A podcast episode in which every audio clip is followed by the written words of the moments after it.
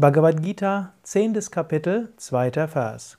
Krishna, der Lehrer oder Inkarnation Gottes, Manifestation Gottes, spricht zu Arjuna, den Schüler und Yoga-Aspiranten. Weder die Heerscharen der Engelswesen noch die großen Weisen kennen wirklich meinen Ursprung, denn in jeder Hinsicht bin ich der Ursprung aller Engelswesen und aller Weisen. Krishna sagt hier, Gott ist nicht wirklich intellektuell erkennbar.